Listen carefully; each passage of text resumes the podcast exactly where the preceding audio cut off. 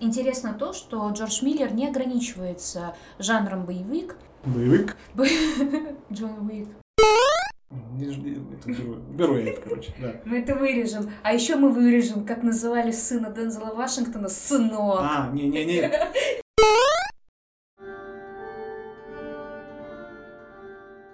Всем привет! С вами подкаст «Нолан головного мозга». Подкаст о кино, сериалах, аниме и прочих видах искусства. Ведем его я, Лена Захаровская. И я, Сережа Червицкий. Всем привет!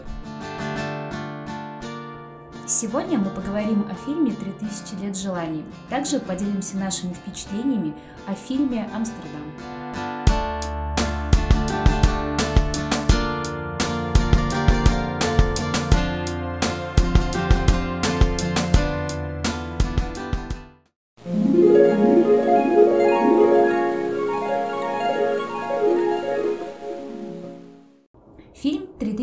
Желаний». Режиссером данного фильма является Джордж Миллер, австралийский режиссер, наиболее известный по серии фильмов а, о Безумном Максе. Другими его известными работами также были мультфильм «Делай ноги» и «Иствицкие ведьмы». Фильм снят по мотивам книги автора Сьюзен Байет, обладательницы Букеровской премии. У этого автора также экранизировали еще два романа. Это фильм «Ангелы и насекомые», а также фильм «Одержимость» 2002 года. Это не та одержимость, которая с э, Джейки Симмонсом, если что. Итак, о сюжете этого фильма. Исследовательница истории и мифов Алиета приезжает в Стамбул на конференцию. Сразу по прибытию в Стамбул нашей героине мерещатся э, странные персонажи. Сначала ее хватает за руку какой-то непонятный мужчина в аэропорту и говорит, что это тайна Стамбула. Затем на самой конференции она видит э, очень непонятно одетого мужчину и теряет сознание.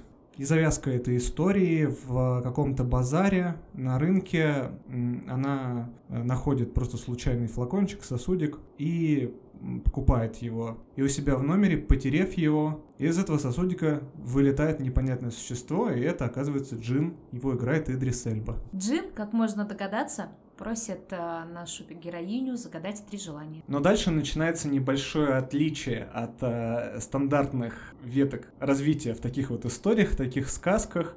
Наша героиня, она, во-первых, оказывается не такой уж и простой. Это человек э, рациональный, человек э, не особо э, чувствительный, не особо чувствующий, такая немножко черствая она она очень прагматичная, она занимается мифами, она вообще на этом собаку съела, да, для нее появление Джина это как раз-таки обычная история. Вот, это очень иронично, что наш Джин, он наталкивается на именно такого хозяина, который, по сути, ничего не желает. Ну и что делает наш Джин? Он начинает рассказывать о себе. Кто он такой, что за Джин, какой опыт работы.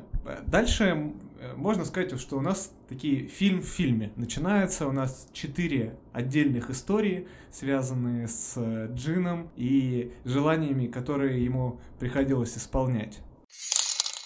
Первая история это про царицу Савскую, в которую он был влюблен. Потом история, которая была в сериале «Великолепный век». Потом снова история из «Великолепного века», но уже там с двумя сыновьями. И последняя это история про одаренную девушку Зефиру. Ну, кстати, у, у сериала «Великолепный век» также есть приквел «Кюсем Султан», где точно такие же персонажи э, являются главными героями, как и в нашем фильме. Да, то есть э, эти все э, истории, эти новеллы, они не в вакууме находятся, это истории, которые связаны напрямую с историческими событиями, нам как бы воспроизводит исторические события, в которых этот Джин участвовал. И учитывая, что это фильм в фильме, а, многим зрителям и слушателям будет интересно посмотреть а, интерпретацию сериала «Великолепный век» в данной картине. А, Итого по поводу структуры. Значит, у нас сначала идет вводная часть с главной героиней, потом появляется Джин, рассказывает четыре флешбэчные истории – нас потом снова возвращают в настоящее время, и дальше уже там происходят события. Мы не будем спойлерить, хотя мне кажется, что э, сложно какой-то спойлер важный э, упустить, в этом фильме, потому что, ну, учитывая, что он нестандартный, и как бы история про Джина, она такая довольно тривиальная, я думаю, что тут можно не бояться с нашей стороны каких-то спойлеров, они вам э, впечатление о фильме не испортят. Э, фильм прекрасная философская притча о поиске себя и о том, как прийти к любви к самому себе. Если в этом фильме убрать Джина и э, возвести э, диалог э, главной героини сама с собой, э, то будет понятны ее поиски с учетом того, какой информацией она обладает, какими историческими фактами она оперирует и как давно она Э, в этом э, является экспертом, то становится понятным, что это аллюзия на ее жизни, на то, что с ней происходило, начиная с самого детства. О том, что Жин этот не настоящий, нам э, говорит то, что она в детстве фантазировала и также представляла там а, мальчик, который с ней общался и так далее, с которым она взаимодействовала в течение долгого времени, и после которого она поняла, что она не такая, и она осуждаема обществом. И после того, как она разорвала отношения со своим мужем, разорвала, потеряла ребенка своего, после этого нам становится понятно, что она пришла к тому, с чего начинала в свое время, то есть пришла к пониманию э, самой себя и каково это любить себя. Кстати, об этом в том числе и такой основной лейб-мотив проходит во всех четырех историях. В первой истории э, царица Савская спрашивает, то есть задает загадку царю Соломону и говорит, а чего хочет женщина, на что царь Соломон находит ответ. Кстати, Джин э, этого ответа не знал, а как мы уже выяснили ранее, Джин — это ее альтер с которым она ведет беседу. То есть, по сути дела, ее какая-то другая часть, которая не знает ответ, а, э, по сути дела, а чего хочет она сама. У меня немножко иное восприятие фильма. Uh, ну, изначально я тоже считал, да, что Джин — это ее воображаемый друг, которого она также придумывала, как и своего uh, детского, да, детского воображаемого друга, который там вместе с ней и помогал там справляться с агрессивным внешним миром. И я действительно так считал какую-то половину фильма, но uh, есть же ситуации, когда она взаимодействует с другими людьми, например, она там ходит у себя дома в Великобритании к двум бабушкам-соседкам, и там вместе с ней этот джин тоже появляется, и они как бы общаются в том числе и с ним, и это вызывает вопрос, если это а, выдумано ей, то что тогда видят они? Потому что кажется, что джин все-таки реален. Хотя история, что Джин это абсолютно ее выдумка, и эти истории это на самом деле лишь проекции ее собственного э, сознания, ее собственного жизненного пути, она мне тоже нравится, потому что это действительно очень похоже во многих э, историях. Там взять, например, параллели с Зефиры, да, Зефира умная девушка, которая э, стремится к различным там изобретениям, стремится э, найти что-то новое, стремится к знаниям. И Алитея тоже обладает такими качествами. Я бы хотела бы тебя дополнить. На самом деле э, этот фильм как э, кубик Рубик, который никогда не соберет свои грани. А первое, что мы нашли, это что может быть, действительно джин существует. Это раз. Второе, а... а как еще объяснить то, что вот она там к соседям они... пришла, а они там его видели, а они в конце там гуляли по парку, он э, пнул мяч э, футбольный, который прикатился там от подростков. Ну, то есть, если бы его не существовало, то как, как бы это могло происходить? Вот мне это непонятно. Ты даешь хороший комментарий, потому что я и пытаюсь донести эту мысль. Давать какое-то логичное а, объяснение Э, этому фильму не стоит. Этот фильм каждому покажет ровно то, э, на что э, зритель готов получить. Лично для меня этот фильм очень сильно про одиночество, одиночество главной героини.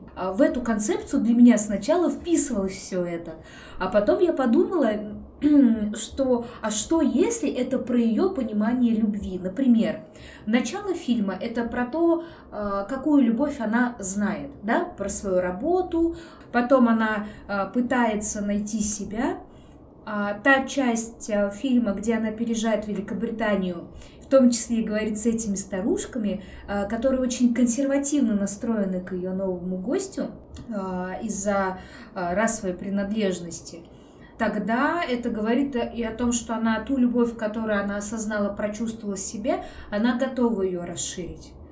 Проблема этого фильма в том, что его э, из-за своей неоднозначности не все могут воспринять.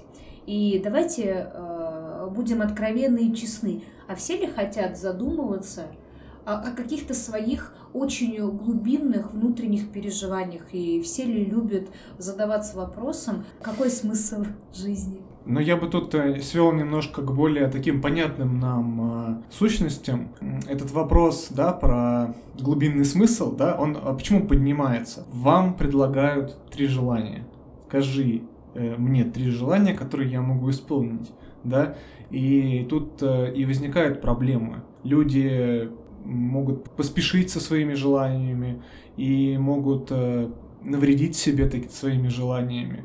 Учитывая, что это все как бы Джин на самом деле это такой трикстер, который э, ты пожелаешь что-то, а он тебе это так вывернет. Там очень хорошо э, было сказано в самом начале, это, собственно, фраза Алитеи, что все истории про джинов и желания, они, как правило, связаны с таким обманом. То есть Э, любое желание, оно оборачивается э, каким-то горем и каким-то негативным, короче, последствием обладает для его желателя. И поэтому вопрос очень интересный. И для главной героини, да, э, ее трансформация персонажа от э, черствой и ничего не желающей, не, не обладающей какой-то такой жизненной страстью э, женщины к человеку, который влюбился в Джина, да, и пожелал любви с ним, это очень интересный момент.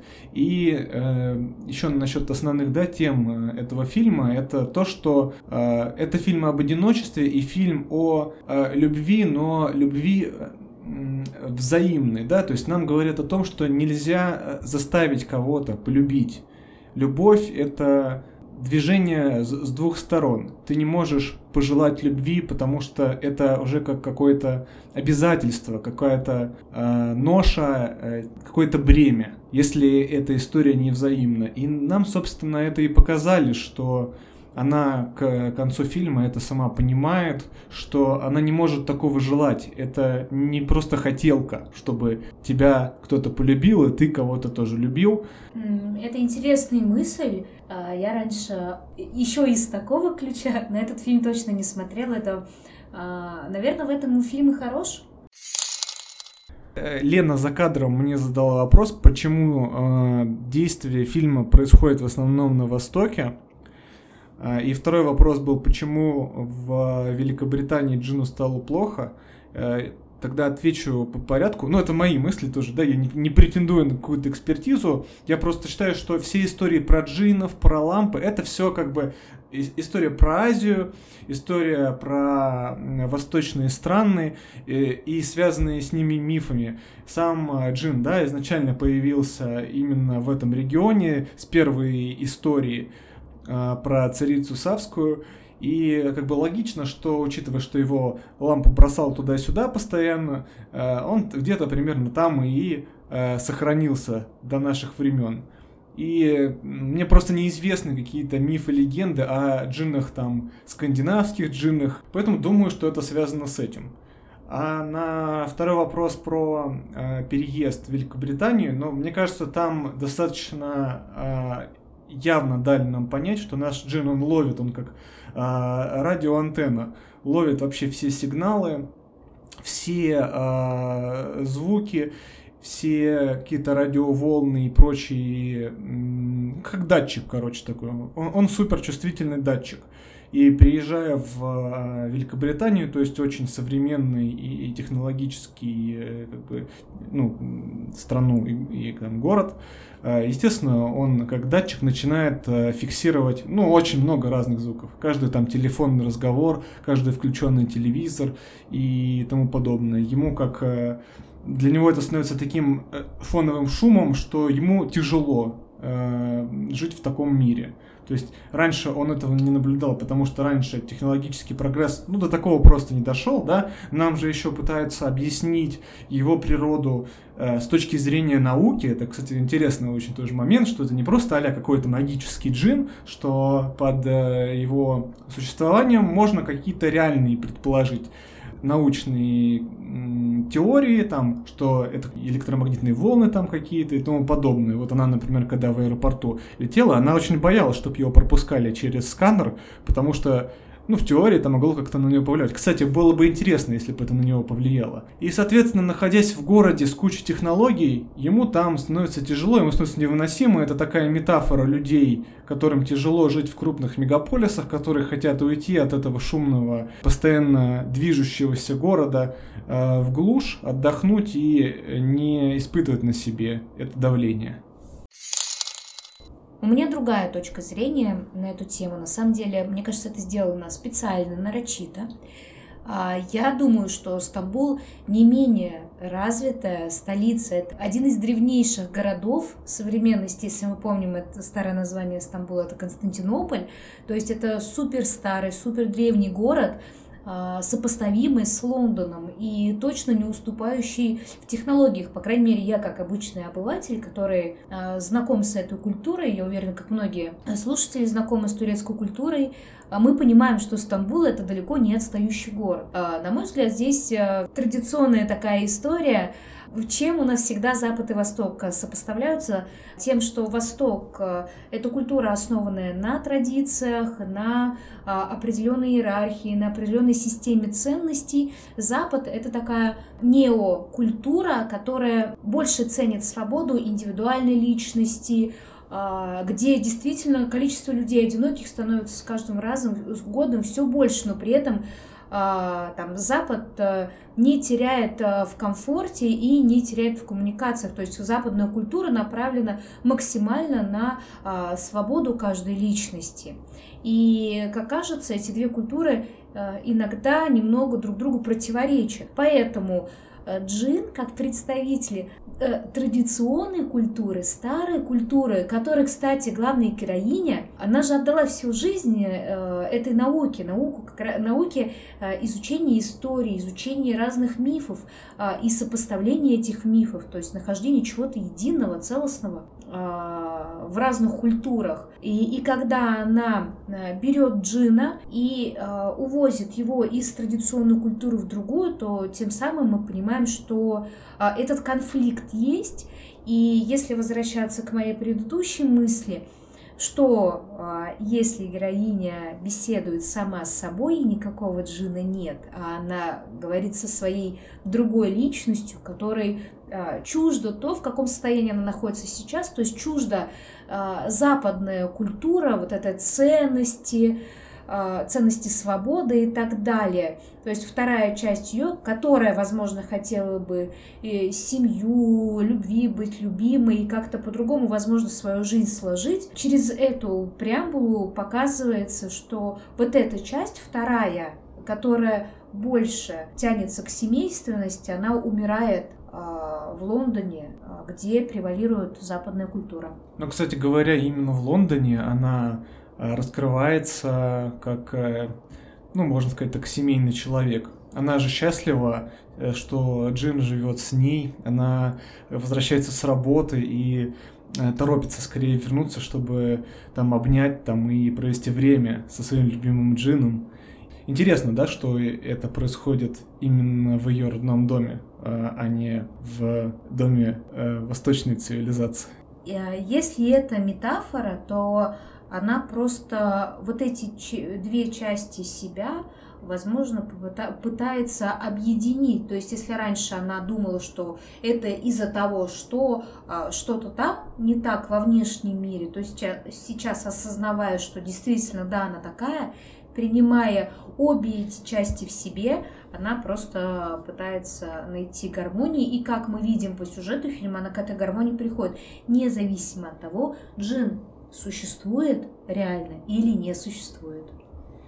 Вообще я сейчас задумался, если ну, отбросить да, вот эту кинематографичность и э, предположить, да, что ей это все кажется, то мне даже немножко ее жалко становится, потому что, ну, у нее явно какая-то шизофрения, потому что видеть, э, разговаривать с другими людьми, ну, это как бы основной признак шизофрении, и то, как нам это показывает, говорит о том, что она делает это, ну, прям в явном виде, для нее это не только внешние образы, но и какие-то тактильные, и насколько, наверное, ужасно должна быть сломана психика, что тебе, чтобы быть счастливой и быть как будто бы с кем-то, тебе нужно настолько выдумать свою любовь, что ты не можешь в реальном мире существовать. Мне как-то даже жалко стало. Ну, грустно, что это так. Все-таки история с реальным джином, она хотя бы говорила о том, что у него с головой в порядке. Это имеет место быть, если смотреть на фильм а, прагматично, наверное, к этому можно и прийти, но для меня это просто все-таки фильм беседа. Фильм, который выводит тебя на беседу. Это не цель показать жизнь конкретной женщины и конкретно, что у нее там в происходило, а показать, смотри, я к чему-то прихожу, да, к чему-то глобальному, гармоничному через это, а как ты это делаешь ты у себя – то есть она не говорит о том, что нет, мы все должны болеть шизой и все должны общаться с, с джинами. Она просто выводит на диалог, который, ну давай честно, мы же редко себе такие вопросы задаем. Ну, Какие? А, что есть я, что есть одиночество, а что есть любовь, а что есть любовь к себе, а что есть любовь к другому. То есть это такие понятия, которые как мне кажется, не всегда есть однозначный, четкий, определенный, научно обоснованный ответ. Это вещи, которые каждый человек для себя понимает по-своему. И э, просто фильм пытается нас вывести на какой-то откровенный диалог, в том числе и самим собой. Меня будоражит мысль, что чтобы отвечать или задавать себе эти вопросы, да, такие обычные экзистенциальные вопросы, мне нужно себе кого-то выдумывать. Вот это... Ну, к тому же это делается... Мы не задаем эти вопросы себе каждый день, потому что... А зачем их себе это задавать каждый день? В принципе, для большинства людей э, это становится понятным просто в какой-то момент. И, и все, ответ, ответ уже ты себе уже нашел в какой-то момент. И тебе не нужно каждый раз себе задавать вопрос, сколько будет 2 плюс 2. Ты и так знаешь э, результат. И он завтра, в общем-то, не поменяется. Но это в понимании каждого человека а, для себя по-своему, но согласись, ведь нет однозначного ответа. Я не претендую на, на это, общее. безусловно. Это не абсолютная истина, и это и не должно быть абсолютной истиной. И, кстати, а, там же задавался вопрос, да, чего хочет женщина, да? Вот если я правильно понял, то ответ на этот вопрос женщина хочет любви. Если я правильно понял этот фильм, не знаю, может, э, ты по-другому поняла. Вот кажется, ответ однозначный. Женщина хочет любви, и она, собственно, ее и пожелала. Ну, я это поняла немного, немного по-другому. Ответ на этот вопрос на самом деле... А, Какой, по твоему мнению? Нет, я... Я, кстати, приходила тоже к этой мысли, а, но хотела бы вот к предыдущей твоей мысли тоже добавить. На самом деле мне тоже было очень жаль а, главную героиню. Я ей сочувствовала, и мне было грустно от того, что ее судьба сложилась так, а не иначе. И эмоции, которые она переживала, было грустно за этим наблюдать, но в конце я искренне за нее порадовалась, как так или иначе она пришла к гармонии с собой. А отвечая на твой вопрос, чего хочет женщина, я думаю, что э, не просто любовь, а скорее любить, и быть любимой, понятным для нее способом. Как тебе такое? Да, да, да, абсолютно согласен. Ну, я говорю, кажется, это, это не то, что я так считаю, да, или ты так считаешь. Мы с тобой посмотрели фильм, а, он нам какой-то дал нарратив, и из которого мы можем делать какие-то суждения. И вот кажется, что на основе суждений, предложенных этим фильмом, ответ именно такой – там другой фильм может говорить о другом, да, то есть здесь мы вот надо немножко сейчас э, сжать весь мир до размеров этого фильма. Вот он, он предлагает именно такую версию. Вот я в данном случае не спорю. Ну что, подведем итоги. Э, очень много философствовали мы в обсуждении этого фильма очень много интересных мыслей. Расскажем наши итоговые впечатления. Начну с себя. Мне фильм понравился. Не могу назвать его шедевром. Он э, нестандартный. Мне он в первую очередь понравился за счет вот этих э, историй в историях. Вот это было действительно интересно, прикольно. И именно за эти моменты я точно могу фильм рекомендовать. Мне фильм очень понравился. Я считаю, что это лучшая философская притча 22 года. А следующий наш фильм — это «Амстердам». Фильм вышел недавно. Вообще, я совершенно случайно наткнулся на этот фильм, я увидел постер, и я, если честно, офигел, потому что, ну, вот вы сами посмотрите, там какой-то невероятный актерский состав, там Кристиан Бейл, сын Дензела Вашингтон, не знаю, как его зовут, Марго Робби, Рами Малик, Аня Тейлор-Джой, Крис Рок, ну и там есть еще другие там актеры, чуть менее известные, но все еще очень известные. И я, конечно, офигел, потому что, ну, это в стиле Уэса Андерсона, такие актерские касты. Затем я посмотрел на кинопоиске рейтинг этого фильма. Вот сейчас у него рейтинг 6,1. И меня это, конечно, тоже удивило, потому что, ну, и режиссер известный, и м, так много звезд – но почему-то рейтинг низкий. Конечно, это меня насторожило. Мы с Леной посмотрели этот фильм и готовы поделиться нашими впечатлениями о нем. Постараемся тоже без спойлеров. Э, коротко про сюжет. Э, послевоенное время, Нью-Йорк. Э, главный герой Бёрт Бернсон, это Кристиан Бейл, это врач, который ветеран Первой мировой войны. У него клиника, он помогает таким же покалеченным войной людям. И у него есть друг, его играет сын Дензела Вашингтона, и он адвокат, и их нанимает э, дочь одного из э, ветеранов, с которыми они вместе воевали, провести вскрытие, собственно, этого умершего отца. И там начинается, после этого вскрытия, начинается какая-то э, ну, раскручивается история, их обвиняют в убийстве, за ними охотятся люди, они ввязываются в кучу разных передряг. Я тут уже, опять-таки, буду осторожнее с э, фразами, чтобы быть без спойлеров. А теперь перейдем к впечатлениям. Лен, давай начнем с тебя. Что скажешь? Ну, я пребывала в небольшом шоке после э, просмотра этого фильма, потому что я вообще не поняла, что произошло.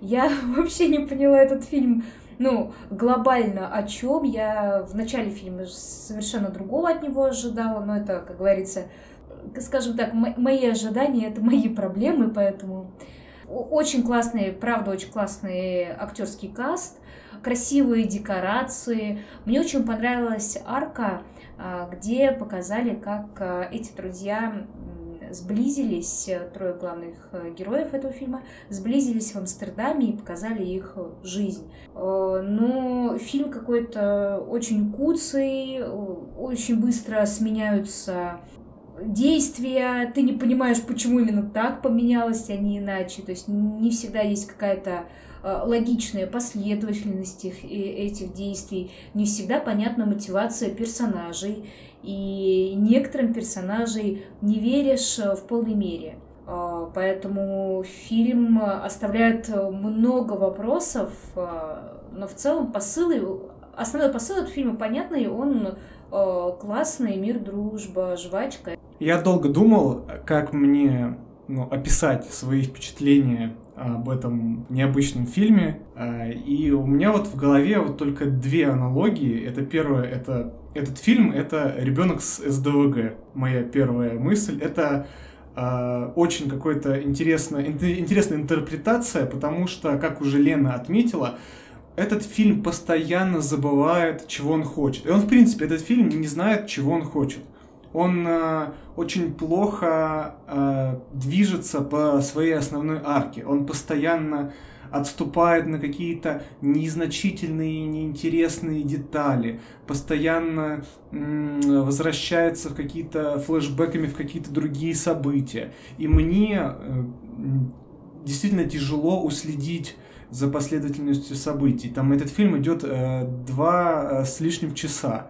Я его смотрел, э, получается, в течение трех дней, по кусочку смотрел, и вот честно, мне было реально порой тяжело, потому что раз флешбэк, потом во флешбеке что-то еще ответвление, потом, значит, все возвращается обратно. Герои постоянно куда-то идут, герои э, разговаривают, и, от, и они буквально отвлекаются от основных моментов. Второй аналогией у меня был термин, это броуновское движение, то есть это физический термин, который обозначает просто какое-то хаотичное распределение частиц и их движения. Вот у меня вот так же. То есть это просто какой-то хаос, какой-то вот рандом.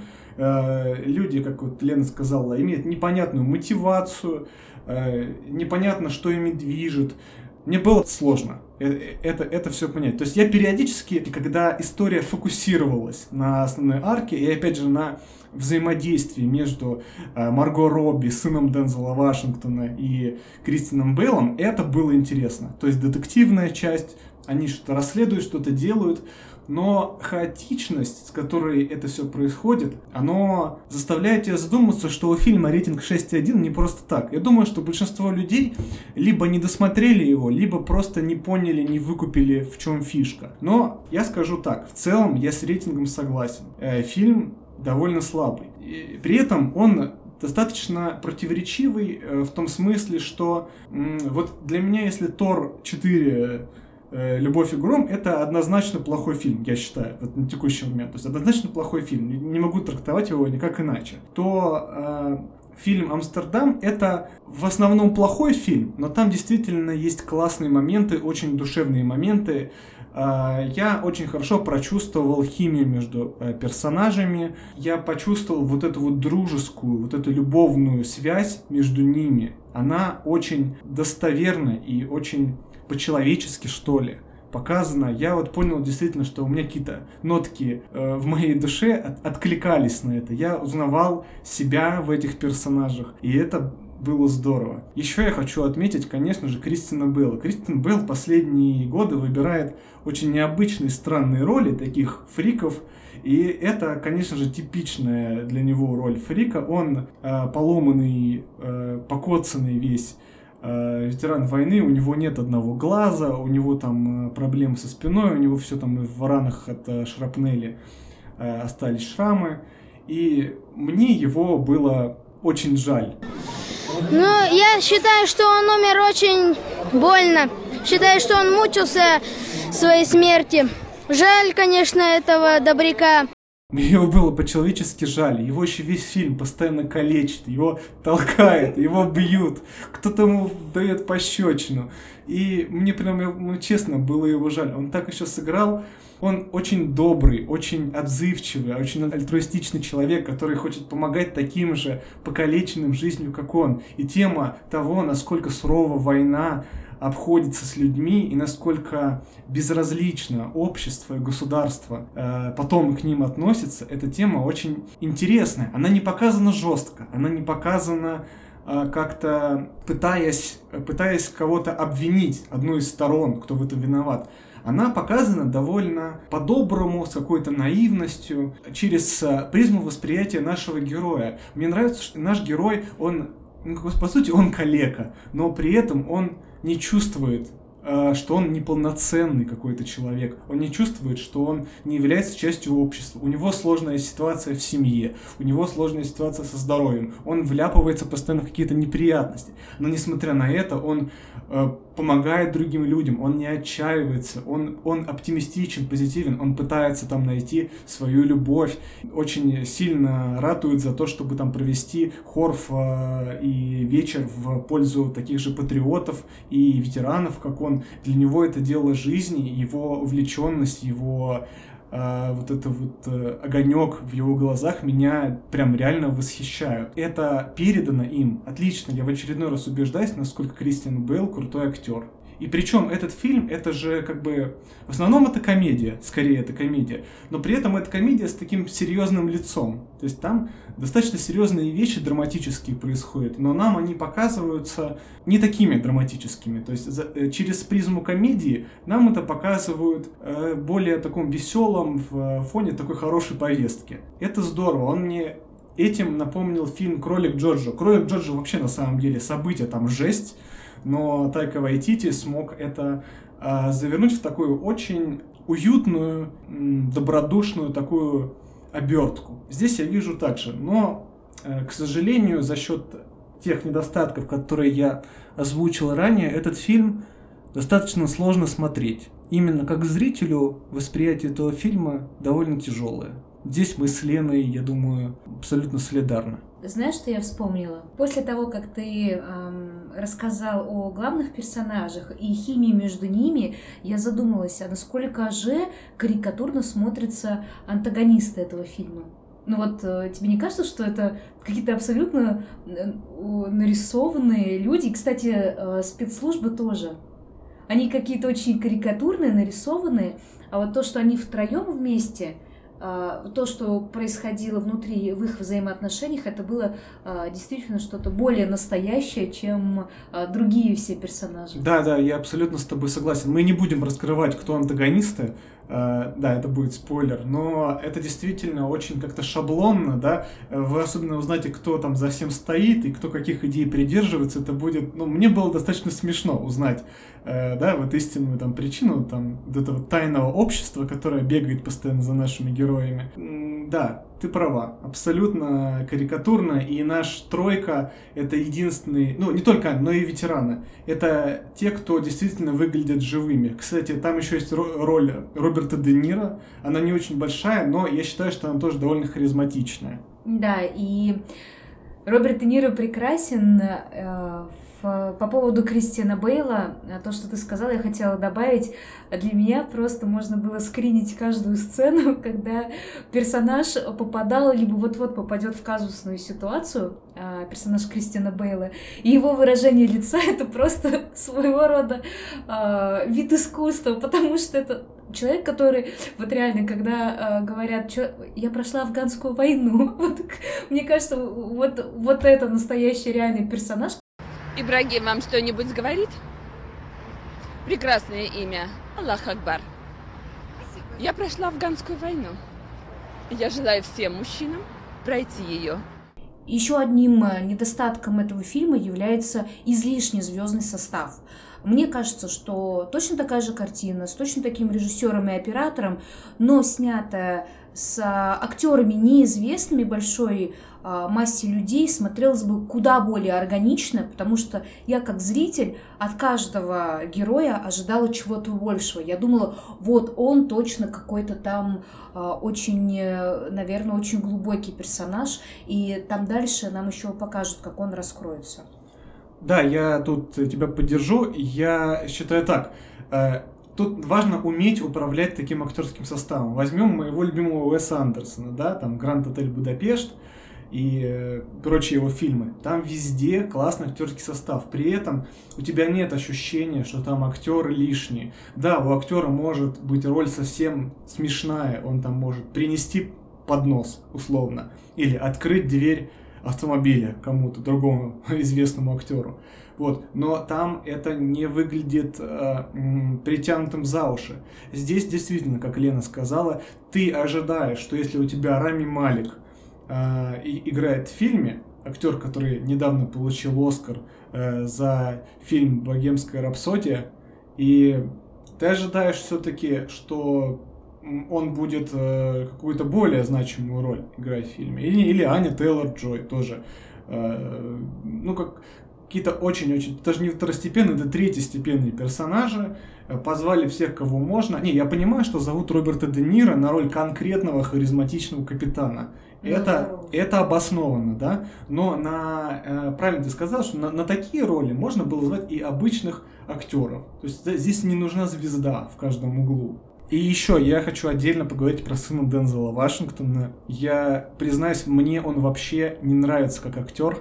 Э, ни в этом фильме, ни в фильме, например, Довод, э, ни в фильме Черный клановец. Вот я это все фильмы, которые я с ним видел. Мне совершенно не нравится, как он играет. Да, э, химия, как я уже говорил, химия между персонажами была, да, и получается, что я сам себе противоречу, что говорю, что химия была, значит, получается, что он в образ там нормально вошел, но отдельно он вот сам по себе, да, мне не нравится. у него странно как-то выражаются эмоции, он э, даже это даже не покерфейс. Покерфейс это когда ну, лицо ничего не выражает. У него всегда какая-то улыбка, как, как будто насмешливая. И он всегда с этой небольшой улыбкой на всех смотрит, в каждом кадре. Я вот этого не понимаю. То есть у меня даже ассоциации, да, у нас в прошлом выпуске э, мы обозревали сериал «Цветок зла», и главный герой там был не эмоционален. Вот я считаю, что сын Дензела Вашингтона хорошо смог бы войти в это амплуа в фильме, в сериале, точнее, «Цветок зла». Мне кажется, этого персонажа должен был сыграть Крис Рок. Вот он прям супер органично в это бы вписался. Да, кстати, да, я с тобой согласен. Крис Рок и так там был, и, в принципе, тоже важную роль играл. И э, если их поменять местами, то, думаю, было бы даже лучше. Случится Единственное, что Крис Рок, мне кажется, по возрасту, может, уже не так проходил, он все-таки уже, ну, уже такой, м, 50, наверное, плюс ему лет. Не знаю, после пощечины от э, Уилла Смита еще плюс 5 лет прибавилось, скорее всего. Jada, I love you. G.I. Jane 2, can't wait to see it. All right? Подводя итог, э, фильм противоречивый. Он не такой противоречивый, как э, «3000 лет желаний». Э, «3000 лет желаний» рейтинг хотя бы 7,1, у этого 6,1, да? Так что сами э, принимайте решение, смотреть или нет. Мы вам все плюсы и минусы примерно рассказали.